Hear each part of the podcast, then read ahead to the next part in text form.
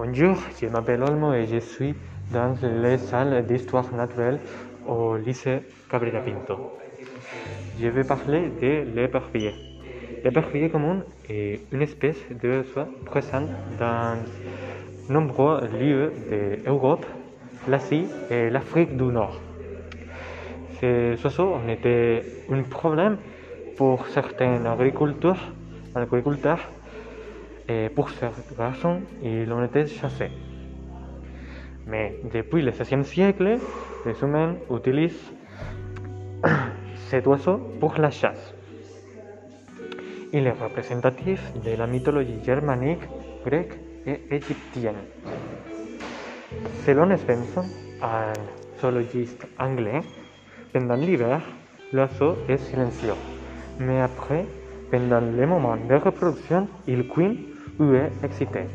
Et le mâle, pour attirer les femmes, il fait des mouvements.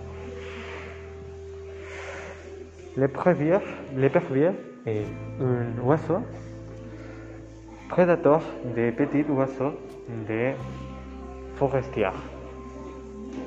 Bien que seulement les 10% de son attaque réussit. Il est connu pour être un grand chasseur et harceleur à courte distance. Les femmes, sont beaucoup plus grandes que les mâles et ils, ils ont euh, une envergure qui est le double que son mesure.